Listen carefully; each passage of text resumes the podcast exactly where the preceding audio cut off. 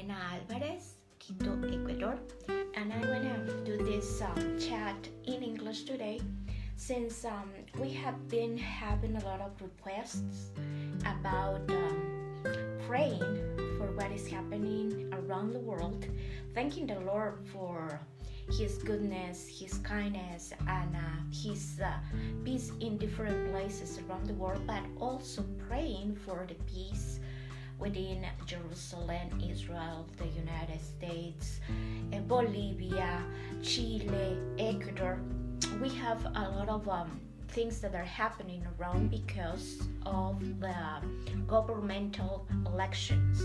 And um, that's why we want to pray, but we also want to read the Bible and um, understand that the, the, Lord is the King of Kings and the Lord of Lords.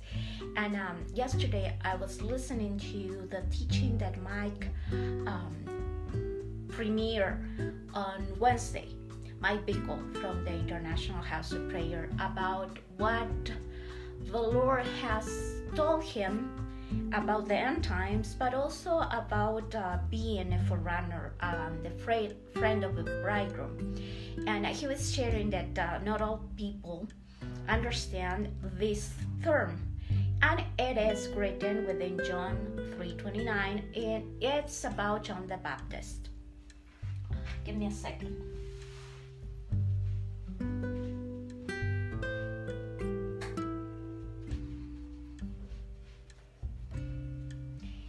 And um, as we we are gonna share, I was trying to cut a little piece of uh, scotch, and um, look what I, what had happened to my finger with this little scissor. And uh, then I understood that uh, though this is a little scissor, uh, because it is good. Um,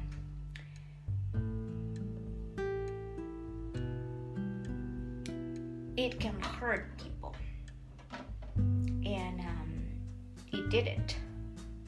And uh, sometimes our words uh, because of um, even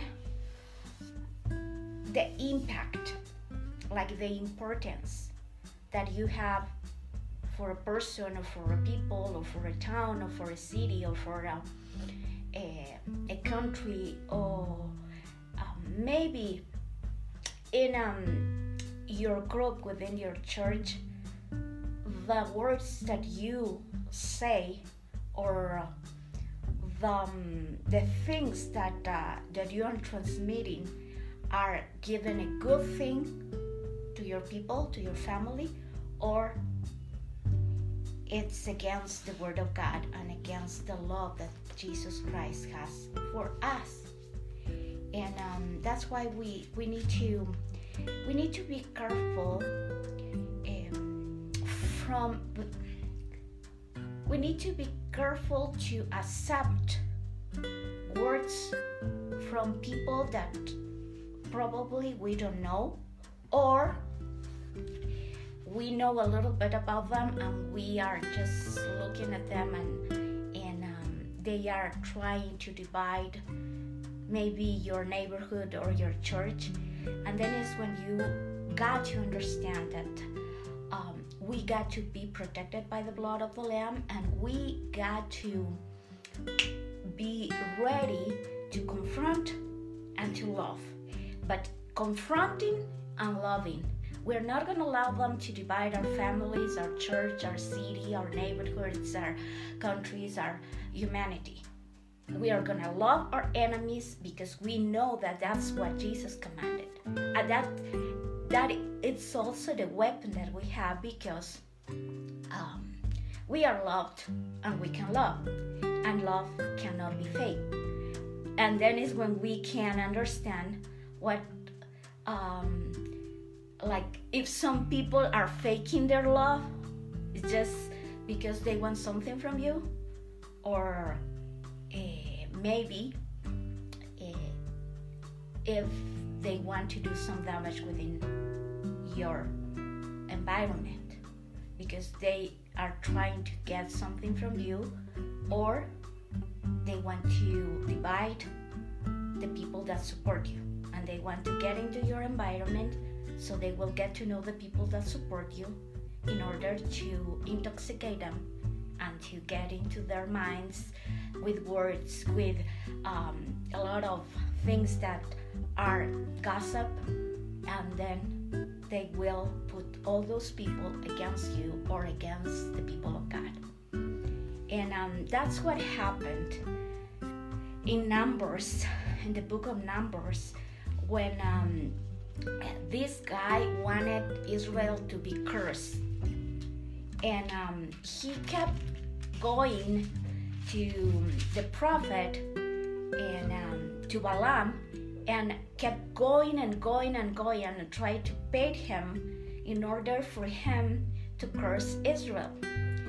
And um, eh, there was a point where he was going with this guy, this uh, king, and um, the donkey stopped because he, the donkey, the little donkey, the animal, saw the angel of God. And um, then he hit the donkey, he hit the animal. He was mistreating the animal, the children, or the people.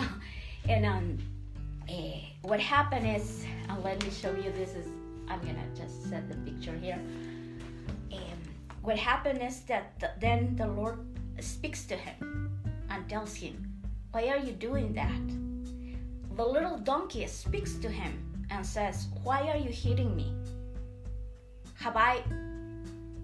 Let me just read what the donkey tells Balaam, and it is written in the Word of God. And I, I think this is the only time that an animal speaks to a person but um, this is a good way to tell us that sometimes we we can be so intoxicated um, or try to be influenced by the evil that we will do a lot of wrong things. Balaam answered, Because you have made a fool of me, I had a sword. I will kill you, is what the. Um, okay, verse 28, Numbers 22 and, and it's funny because Revelation 22 has a lot of insight, good insight about the victory of Jesus Christ.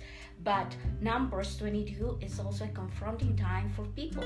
So sometimes we are like, I like this number. Well, just read it all through the Bible uh, because sometimes you just have to confront the evil and confront the manipulation and intimidation because of your own good, but mainly for the good of the people of God, for all people. Verse 28. Verse 28. Then the Lord gave the donkey the power of speech, and it said to Balaam, What have I done to you? Why have you beaten me these three times? Balaam answered, he was angry, because you have made a fool of me. I had a sword, I would kill you. He was gonna kill the little donkey that had served him for a long time. The donkey replied, Am I not the same donkey on which you have ridden all your life? Have I ever treated you like this before? No, he answered. Then the Lord let Balaam see the angel standing there with the sword. And Balaam threw himself face down. Word on the ground. The angel demanded, Why have you beaten your donkey three times like this? I have come to bar your way because you should not be making this journey. But your donkey saw me and turned aside three times. If, I, if it hadn't, I could have killed you and spared the donkey. If the little donkey wouldn't um, watch or see the angel, Balaam was gonna be killed. He was defending Balaam the little donkey that was hit by this man. Balaam replied, I have sinned. I did not know that you were standing there to oppose me. But now, if you think it is wrong for me to go on, I will return home. But the angel said, Go on with this man, but say only what I tell you to say. So Balaam went on with them. And I am encouraging you to read all this chapter 22 23 because Balaam finally obeys the Lord and he blesses Israel. This guy, the guy that was paying him, Balak, wanted him to curse Israel. Like when sometimes you don't like a person and you want another person to speak wrongly about that person, exactly like that. But God has told us to be really wise about what we, we say, to love each other. The commands of Jesus Christ are really clear for us, for everybody. And um, one thing that uh, we got to understand as, is that as Christians or as people that say that believe in Jesus Christ as our Lord and Savior, or maybe you don't know Jesus Christ as your Lord and Savior, but you know that you have to, to be careful for of what you you say, because you can be blessing your children or you can be cursing your children. You can be blessing your land or you can be cursing your land, and it's in your own benefit or it is for your own um, bad. Because if you live in a city, like for example, I live in Quito, Ecuador. I bless Quito. I bless Ecuador. We bless our land because we know that Jesus Christ is our Lord and Savior. Jesus Christ is the Lord and Savior of the whole Ecuador, islands, and the continent. We know that and we believe it and we declare it. We know that Jesus Christ, our Lord and Savior, has purified Ecuador with the blood of the Lamb, and we're given testimony that Jesus Christ is our Lord and Savior. And with that clear on, we are blessing our land, and we know that God is our provider. He is the one. And now we are asking all people within Ecuador and around the world to bless their own lands and also to bless the land in which Jesus was born. And when um, Balak was confronted, because Balaam, the prophet, blessed Israel three times, and we can read it through the Bible, what happened after is not that because God has blessed us, we're not to do mistakes and we have to repent of our sins. God blesses us because He is good, but we have to decide to follow Jesus, to follow His commands, for, to follow His way of living here on earth, and to establish the kingdom of God on earth as it is in heaven. And Balaam, in the middle of all situations, he blesses Israel and he was singing songs of goodness. I look into the future. Um, Kim Clement had, had a, a word like, see you in the future. And it looks much better than it looks right now. See you in the future.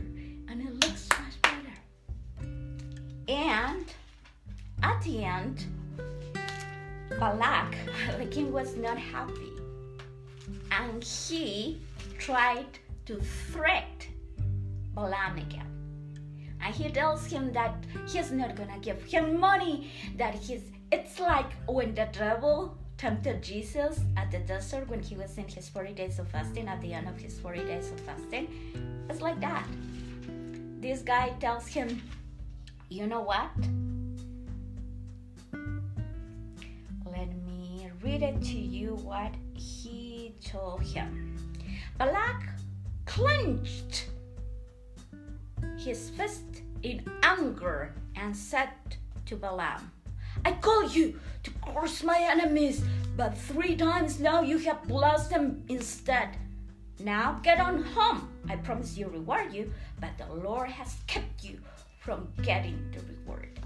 Like that's why Jesus tells us that He is a reward and He is the provider. He is the King of Kings. He is the owner of everything. He created everything. And that's why we got to be rooted and grounded in His love. Because if not, we're gonna be like Jesse, the one that um, uh, it was like Elisha servant. That when Elisha didn't receive the things from Naaman, he was the one that took it. He stole it because he was focused on money, money, money, money. Balaam answered, I told the messengers you sent to me that even if you gave me all the silver and gold in your palace, I could not disobey the command of the Lord by doing anything of myself. I will say only what the Lord tells me to say. He was clear enough. He was clear. He was confrontative. He was rooted and grounded in the love of God, though he made a mistake before. He learned it. He learned his lesson. And right now, we got to learn from the people of God that made mistakes so we won't do the same mistakes. We got to repent. The word of God says that if his people, Second Chronicles 7:14, if us we repent and turn away from all evil things. And that means words of cursing or damaging other people, all evil things. All evil things. We have to turn away. We have to get apart and we have to be rooted and grounded in His love and look for His face. If the people of God repent, turn away from evil, look and search the face of the Lord. Humble ourselves. We need to humble ourselves, repent, and ask, Lord, heal, heal our land. Oh, Lord God Almighty, God bless America, our home, sweet home. And um, I'm gonna take a picture of this thing, and uh, maybe this will be a good reminder for us to obey the Word of God. And the Word of God is clear. It's the sword that really, really gives clarity to our hearts, that heal our hearts. We need to be healed because there are a lot of sickness around, and I'm not talking about only COVID. There's a lot of sickness in our hearts because we have been damaged maybe when we were children or when we were uh, adults or we were we when we were in college things happen in our lives that's why we have to be rooted and grounded in the love of god and not be offended. Because we begin to say oh, maybe jesus allows this.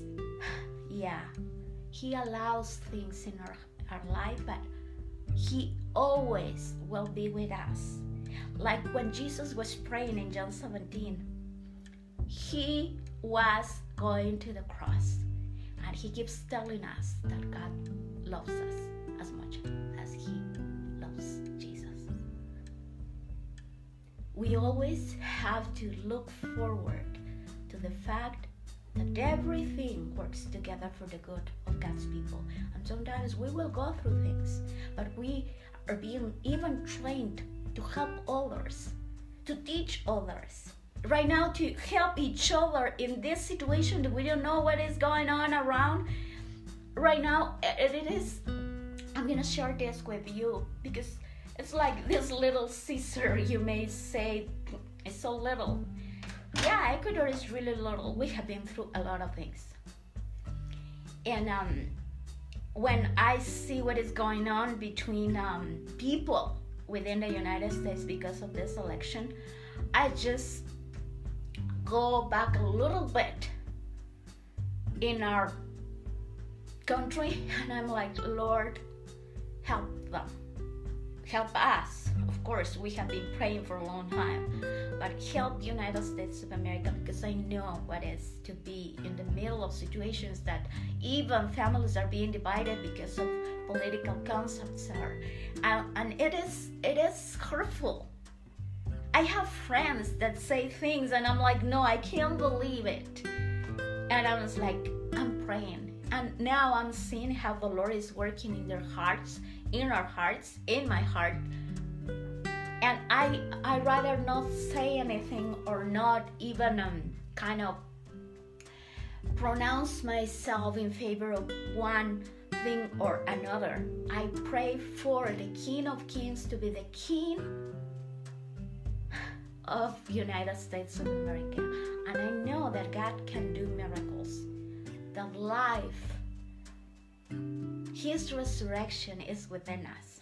And He is. He is doing miracles. He's confronting His people, the people of God. And He will always work everything together for the good of the ones that love Jesus. And God will, God will, God will show us the way.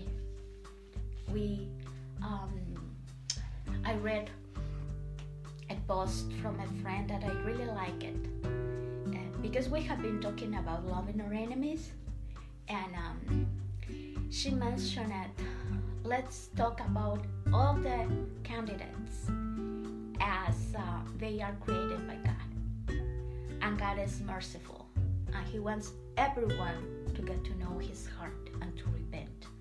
Let's pray. Let's pray that all the people that are doing wrong things will encounter the love of God and they will get to know His heart of resurrection, of life, joy, hope. That, that we will be purified. Like some something that it's uh, it's really our prayer in our nation in Ecuador is that corruption will be really taken away from our city, our nation, our neighborhood, our families, and that we will be purified by the blood of the Lamb, that we will repent. Because that has been kind of a curse or a stronghold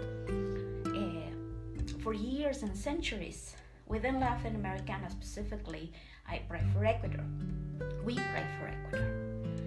And uh, one thing that happens, and I remember Graham Cooke in one of his teachings, he was sharing with us that um, a lady was telling him that she had been praying for someone in his family, in her family, and and as she began to pray, things began to get worse. And he was saying, "Yeah, because when the water of the Word, the Holy Spirit, the blood of the Lamb purifies us, has to take away and has to bring out all the darkness. And so the darkness is being exposed all around. It has to be exposed, come out in the name of Jesus. And as we pray for our nation, for Ecuador specifically, we have seen how corruption has been exposed, and we're like, we can't believe that this has been happening. Yeah, we believe it because we we already knew it, but sometimes you don't want to accept that so much darkness was around. And even people say, no, no, you're exaggerating. No, no, no. Darkness is all around. It has to be gone in Jesus' name. The blood of the Lamb has come and has cleansed all our neighborhood, all our city, all our country. And we have seen it. We are seeing tokens also of the glory of the Lord doing miracles. And, and um, we have um, we have seen miracles in all areas of society government uh, businesses finances banks the superintendents of banks uh, heavenly wisdom within the government heavenly wisdom within education family church uh, media communication entertainment and as the lord comes in with his hope joy, peace, darkness has to flee. And um, we are rejoicing in the fact that the Lord is our Lord and Savior. And that's why also we want to encourage to pray. To pray that the division that is coming in within the United States will be gone in Jesus' name. That our hearts will be healed and we will be united in the Spirit of the Lord. We speak to our lives and we are united within the heart of God. We speak to the heart of the people. The Holy Spirit will come into their hearts and will be healed and will be united in one spirit, the spirit of the Lord. And truth will come into all neighborhoods, all families, all cities, all states, and all the government within the United States of America. And um, please also help us to pray for what is happening within South America because elections in Bolivia are next week. And you know a little bit of history around there and in Chile. And let's let's keep going increasing our prayers for one to another we pray for you, you pray for us, we pray for them, they pray for us, and we see the glory of the Lord coming into our lives and to the ends of the earth. And we are thanking the Lord today. We're saying, Thank you, Jesus, because your promises are yes and amen. Because your kingdom come, your will will be done on earth as it is in heaven because you have touched our hearts. You have bring us into hope. You have bring us into joy. You have bring us into peace. And the peace that surpasses all understanding gives us the joy of the Lord that is our strength. We thank you, Jesus, for what, for what is happening within the Middle East. We are praying today that your protection will come into the, all the people around the place that the blood of the Lamb will come and clean and cleanse all hearts, and they will be able to see Jesus as it is, the King of Kings and the Lord of Lords. The kingdom, of, the kingdoms of this earth will become the kingdoms of the Lord. And um, we're thanking the Lord for all the prayers of the saints.